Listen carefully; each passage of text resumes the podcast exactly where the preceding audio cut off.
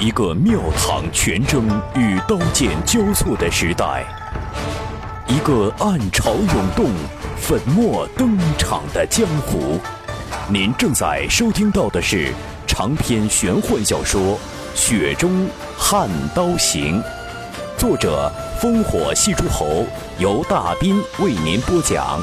纵横中文网版权所有，喜马拉雅荣誉出品。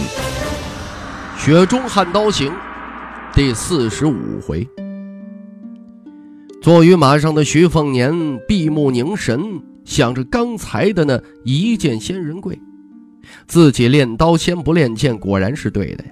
若是早早的学了剑，再见是今天这只悬两剑，肯定要落下心理阴影，挥之不去。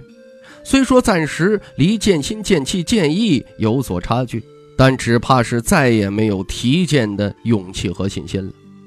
刀剑争雄，若说一流高手数量，两者不相伯仲；可若说最顶尖儿的那一小撮人，单个拎出来厮杀对阵，却是用剑的宗师稳压刀法大家一筹。尤其历代被江湖誉为剑神的仙人，哪一位不是几乎武道登顶的高手啊？上一代李淳刚一把木马牛天下无敌手，这一代剑道第一人邓太阿更是耍了一枝桃花，便无人敢跟他一战。曹官子那般气焰跋扈的雄才，也自称无愧位于八人之上，独独有愧于紧随邓太阿之后。这一番话，便将王先之和邓太阿两人与曹官子在内其余八大高手划清了一道鸿沟界限。王先知如何怎样？这些江湖人呢，都早已视作天阁仙境人物，只是五百年一遇的奇葩。邓太阿却不一样，终究沾了些人气地气。桃花剑神，便是皇宫大内都有人惦念着这位传奇的人物。徐凤年小声地问：“水甲已死，幕后人已退。”老头耍了两手不用剑的剑，正牛气着呢。啊，理都不理这徐凤年，只是笑眯眯的望向其实什么都没看清楚的江泥，问道：“小丫头啊，老夫还有些鱼友。”这江泥只是依稀看到那条横空出世的大羽龙卷，只不过离得有些远，加上啊外行只懂看热闹，震撼程度也就远不如吕钱塘、舒修几人。何况他可是见过大世面的人呢。当初白虎脸双刀卷风雪，那可要好看多了。刀好看，人更好看。所以呀，老剑神这次出手，大概逃不掉媚眼抛给瞎子看的结果。瞧见小丫头一脸懵懂加神色平平的迷糊模样，李淳刚哈哈一笑，伸手摸了摸神符，心情倒是不错。牧马牛没断那些年月呀，马屁声、吹捧声、抽冷气声，实在听腻味了，还不如这小丫头这般迷迷糊糊的舒心呢。老头把油纸伞递还给青鸟，钻入车厢的时候，随口说道：“大概对面不想跟你小子撕破脸皮掰命，舍得留下一具水饺。若你动作快点啊，还有可能啊见识一下这些福将红甲的玄机。要是等甲胄内的傀儡生机丧失了。”红甲上头的鬼画符的学问可就没了。徐凤年神情复杂，犹豫了一下，朝老头行了一个基礼，策马奔向木甲被散剑致命的地点，挥手驱退吕钱塘、杨清风二人。徐凤年蹲在福将红甲人的身前，只见他头部甲胄已经被一剑击碎，但红甲身上篆刻的文字图案却是精妙绝伦。徐凤年最引以为傲的是什么呀？自然不是啊，只可算是初出茅庐的刀术，而是记忆力。红甲人身上刻有道教三清符箓和佛门梵文咒语，徐凤年呢都能一知半解，归功于啊和跟着王妃娘娘信佛，哎，加上了早些年经常听这魏书阳讲述道门福禄三派的恩怨。这舒修啊，这时候壮着胆子呀，想要被雨水颇深的世子殿下遮挡，却被面朝红甲人的徐凤年冷声喝道：“滚开！”舒修面容一僵，大剑吕钱塘却是嘴角微微扯动一下。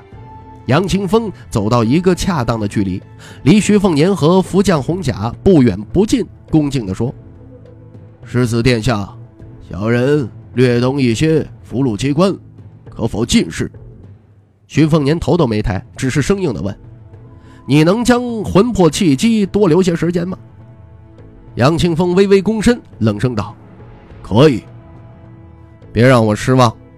徐凤年抽出春雷刀，撩起红甲人一条胳膊，细看手臂红甲每一个细节。胸口被那老头一指炸开，大部分呢已经分辨不清了，倒是双手双脚保留完整。杨清风小心翼翼蹲下后，斜一后苦笑道。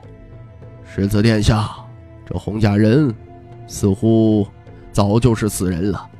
徐凤年在尸体上动手脚的动作行云流水，丝毫没有被杨清风道破的事实给吓唬着。他皱眉的问：“似乎？”杨清风心脏跳了一下，沉声道：“可以肯定。”徐凤年没在这个问题上纠缠。你看出什么端倪了呀？杨清风死死盯着红甲人身上，缓缓地说。果然是出自龙虎山天师道大炼气士手笔。所谓水不在深，有龙则灵。这天师道符箓与格造山两派不同，在于此处。龙虎山从不计较符箓有无正形，只求一气贯通，有气则灵。世子殿下，瞧手臂这片古篆流体而造成的云纹松里，便是龙虎山最出名的云篆，一重复一重，多达七重。只可惜呀，不是那副官赵明府的八重紫霄云篆。至于最为艰深的九重天书，只存于龙虎山史册，不见真迹。这一块九宫格符箓却有不同，是出自格造山的灵宝搬山经，炼气士的运笔也可见差别。至于左腿上的天尊形象，则是明确无误的茅山上乘符箓了。形意俱佳，离仙品只差一线。至于那些佛经梵文，小人不敢妄加断言，但小人寻思着，总有上阴学宫天机楼的蛛丝马迹。徐凤年拿春雷敲了敲甲胄，声音清脆，拿刀尖刺下，不见痕迹。他问道：“那这红甲的质地？”杨清风摇头：“小人不知，是第一次见到。”红甲内尸体逐渐化为寸寸灰烬，继而被雨点打入烂泥。甲上福字果真如那老头所言，模糊淡去，最后只剩下一具残缺不全的甲胄。徐凤年起身收回春雷，刚好身后魏舒阳和大姐宁峨眉齐齐翻身下马。徐凤年发现宁峨眉握捕自己的手，血水不断的冒出，身后背囊只剩下了几支短戟。这位五点将军双膝重重跪于泥泞之中，红着眼睛大声道：“末将无能，凤子营死伤四十余人，都无法留住那红甲大汉，只是斩去一条手臂。宁峨眉只求世子殿下给末将三十轻骑前去追杀，若不拿下那名刺客，宁峨眉提头来见。”徐凤年惊奇道：“宁将军斩断假人一臂？”一旁魏舒阳轻轻点头。真是一场血腥的鏖战呐！凤子营虽是轻骑，对上了深不可测的福将红甲人，却无人为死惧伤。尤其多年来打磨出来的战阵，发挥出了超乎一旁观战魏舒阳想象的实力。宁峨眉身先士卒，铁戟横扫千军，加上背后短戟每次丢掷呢都是呼啸成风，竟然呢被这宁峨眉劈断了红甲人一臂。魏舒阳哪怕是道教出世人。终究还是身处江湖中，以往啊难免对战场武夫有些小瞧。今天呢亲眼得见，才知道有大将坐镇的武夫汉族汇聚城镇是何等的所向披靡呢？这徐凤年笑了笑，平淡地说：“宁将军呐，你将这对凤子营啊都带回北凉，我这儿啊不需要你们这么操心了。好好的北凉精锐，哪有在江湖上折损的道理？”宁峨眉低下头，手中大戟插入道路，竖立起来。他咬着牙说：“宁峨眉不肯，凤子营不肯。”徐凤年面无表情地说：“不怕死？”宁峨眉沉声如雷道：“北凉铁骑何曾惧死？只会在镇上求死。”徐凤年上了那匹白马，无所谓的说：“那就跟着吧，宁峨眉啊。”你先将阵亡士卒送回梁地，我会放慢速度等着你。大雨仍是从漆黑的天空泼到大地上，马队归于平静。宁峨眉回去处理后事，吕钱塘背着那具战利品红甲，舒修坐在马上愣愣出神。从小就性情孤僻的杨清风，古板的脸孔上浮现着一抹罕见的笑意，这让病驾齐驱的舒秋回神看见以后，心情是愈发的郁闷。而徐凤年则在一旁摇头自嘲道：“凤子营，为谁求死？”您正在收听到的是。雪中悍刀行，纵横中文网版权所有，喜马拉雅荣誉出品。出城三十里，冒雨迎接北凉第二号大贵人的颍川官员，在焦急惶恐之中，只等到了一族传来的一个让他们面面相觑的消息：世子殿下已抄小路抵达城门。郑瀚海面有苦笑，他摇了摇头，对晋兰亭说。走吧，东晋副都尉唐英山吐了一口口水在地上，走出凉亭，愤懑道：“回城。”徐凤年在城中小吏公迁畏惧中，领到了雅士进兰亭的私宅。此宅占地甚广，庭院深深，养鹅种莲栽芭蕉，的确是个风景宜人的清净地。亏得小小颍川能找出这么一个不俗气的风水宝地。从头到尾啊，颍川小吏都没敢多说一句话，也难怪他畏惧世子殿下如豺狼虎豹，在朝廷宫门修行，官和吏有天壤之别，官与官又有门槛无数，六品是一道坎，正三品又是一个大坎，除了手握大权的封疆大员，三品以下都只算还未跳过龙门的小鲤鱼，只是比起其他的鱼虾呀，稍微要肥壮一点。穿上了三品孔雀或者虎豹补子的官服，才算是做官做到了出人头地。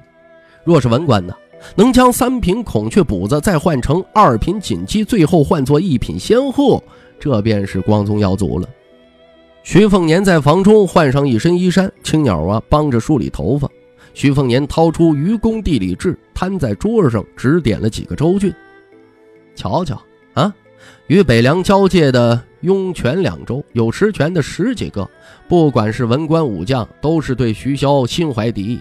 大将军顾建堂三分之一的旧部都安置在这两州，在雍州境内，恐怕除了这颍川，接下来我们可就看不到什么好脸色了。不过出了雍州，情势会好转。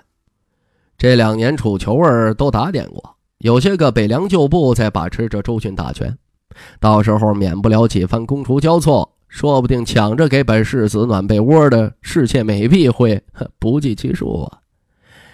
回想当年跟老黄在雍州中部就被打劫丢了马，在晋州开始彻底身无分文，实在是不可同日而语啊！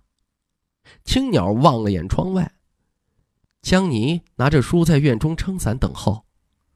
徐凤年笑道：“他是钻钱眼里了，让他进来。”青鸟把江泥领进屋子，徐凤年指着桌上一个青鸟负责的行囊，对江泥吩咐道：“不急读书，先磨墨，我要画点东西。”书中有上好的书宣纸，只不过徐凤年呢写字很认笔。这江泥呢打开行囊，先挑出一支关东辽笔，只不过他看到那一方再熟悉不过的火泥古砚。在武当山上作为买卖交换，江泥已经把这一方被西楚皇叔姜太牙评为天下古砚榜眼的古砚丢进了洗象池。这怎么又出现了呀？将你仔细打量、抚摸、翻看古砚底部的一句诗文，确实是“西楚百万几世谁争锋”。将你使劲握住冬暖夏凉的古砚，舍不得拿它砸向那奸诈卑鄙无耻的世子殿下，只好红着眼睛气骂道。怎么回事？徐凤年一脸嬉笑：“我送你了，你丢了。我这人小气啊，就到洗象池底下给捡回来了。”江泥眼眶湿润，嘴唇颤抖。徐凤年模仿着他的语气，惟妙惟肖地说：“神符是我的，我的。嗯，这火泥古砚是我的，我的。”江泥扑向这个混蛋，带着哭腔的喊道：“我杀了你！”徐凤年转头看着《愚公地理志》，伸出一条腿挡下前冲的小泥人，轻声道：“好了好了，别闹了啊！这方古砚呢，就当送你了。”江泥愤恨地哭泣道：“他本来就是我的，你这个泼皮无赖！我要跟李纯刚学剑去，一剑刺死你！”徐凤年闻听，眯起了眼睛，陷入了沉思。顾不得暂时没学成剑术，只好拿着古砚砸他膝盖的小泥人。徐凤年啧啧道：“李纯刚，老头这德行，实在是不像剑神呐。就那羊皮老头啊，是老一辈剑神李纯刚。这在徐凤年看来是意料之外，情理之中。想起徐骁在听朝廷里的评价。”加上一串水箭和一柄散剑还历历在目，俱是震荡人心到了极点。徐凤年相信江泥的口无遮拦，势力纯刚最好不过。老贺再瘦都不是满地鸡鸭可以比的呀！败给王先知，被折断木马牛又何妨啊？这断臂老头依然是一指便破去了福将红甲，若再给他一柄利剑，该有何种境界的剑意啊？徐凤年一条腿被江泥啊拿价值千金的火泥古砚砸了不下百下，他皱着眉说：“再砸我腿没事，你叔叔姜太牙宝贝可要毁了啊！你这败家妮子不心疼，我可还心疼呢。”江泥发泄了大半心中闷气，小心地藏起古砚。其实啊，他又能藏哪儿去？这徐凤年呢，拿起桌上一叠不寄予期望的书宣纸，他有些惊讶。竟然比江南道的贡品大千宣不差丝毫。他抽出其中一张纤薄的宣纸，抖了抖，薄如卵膜，却韧性极佳。这吃墨较少的熟宣，本就比生宣更适合工笔画。徐凤年心情大好，甚至有了离开颍川前跟宅子主人要十几刀宣纸的心思。如此一来呀，徐凤年也就不在乎是否有火泥古砚了。亲自研磨桌上一方天然蟾蜍形状的黄卤石砚，接过关东辽笔，把江泥晾在一边，凭借记忆细腻绘制福将红甲人甲胄上的玄妙图案。红甲人胸前、后背、双手、双脚四块地方用去了四张宣纸，然后将几个多重覆盖的云篆天书逐渐拆分开来，以丹幅画出云气缭绕、星图晦涩。加上众多佛教的梵文，实在是一件没有尽头的体力活。徐凤年用心画这些呀，比练刀还要吃力数倍。不知不觉，窗外早就已经没了大雨拍打肥芭蕉叶的情调。只见暮色沉重，徐凤年揉了揉眼睛，满手墨汁。青鸟呢，轻柔地走进屋子，递过一块热巾。徐凤年擦了擦脸和手，一脸疲倦。这活儿啊，实在是太耗心神了。生怕一笔勾画出了偏差，谬之千里。这青鸟淡淡的说：“殿下，院外那些人被奴婢说走了。”徐凤年长出一口气，一只手下意识的去摩挲近在咫尺的秀冬，他轻轻点头：“我正忙着呢，哪有心思跟他们废话呀？万一我这要想着什么，却没来得及记下，说不定啊，让他们当天便丢了官帽和差事。”青鸟啊，你去打探一下这宅子主人是谁啊？仅就粗略一看，这里头的书画、铜器、碑帖、名纸就有不小的讲究，可不是寻常的富贵人家能摆个阔就能摆出来。顺便呢，再问一下桌上这种熟宣库存多少？我要五六十刀吧，啊，在路上用。青鸟点头离去。徐凤年眼角余光发现江泥踮着脚尖在偷瞄自己画出来的东西，他懒得去揭穿点破。就当是报答这小妮子泄露天机好了。剑神与木马牛，徐凤年一直记得这两个名讳，不由自主的就联想到那两件。徐凤年晃了晃脖子，拿起绣冬春雷双刀，来到院子。江泥捧着那本秘籍，站在回廊中不舍得走。一字一文钱呢，今天比往常少赚了好几两银子。这徐凤年凝神提气。抽出春雷，学着老剑神那握伞一剑的姿态，朝地上就刺了下去，却只是将春雷插入石板，毫无剑意可言。徐凤年接连刺了十几下，都不得门法，蹲在地上，他默不作声。福将红甲身上的图案可以临摹，偷学着剑意却是难如登天呢。满腔正义感的江泥不去做除暴安良的女侠，实在可惜了啊！她在一旁愤愤地说。真不要脸，偷师！徐凤年闭上眼睛，放慢动作，极极慢极慢，慢的可以感受到体内气机凝聚于持刀的右臂，肌肉微微颤抖都可感知，再与刀身融为一体，终于集中于刀尖一点。在武当山上，骑牛的传授那套不知名的画圈拳法，起先分解动作便是轻缓如云，是流淌如水。徐凤年练的是快刀，因此在山上读的《绿水亭甲子习剑录》都是走剑术。说是练刀求快，但也知道啊，慢刀更难。到最后才浑然忘却快慢急缓，心中再无招数，只有一念一意，念之易动。不管是一刀还是一剑，出手便再无牵挂。只是这些都是几乎无迹可寻，是那空中楼阁的念想。天底下有多少武夫为了求这一境界，练了几十万、几百万的刀剑呢？徐凤年在刀尖离地面只有一寸之时，骤然发力，这一刀还是那简单的一刀。徐凤年有些遗憾，喃喃道：“急了。”起身放回春雷。徐凤年伸了个懒腰，自嘲道：“不急不急。”听老黄的饭呐，总得一口一口的吃。听众朋友，《雪中悍刀行》纵横中文网版权所有，喜马拉雅独家出品，作者烽火戏诸侯，由大斌为您播讲。更多内容请登录喜马拉雅电台或添加大兵小说微信公众平台 dbxd 九八一。《雪中悍刀行》今天为您播讲到这儿。感谢您的收听。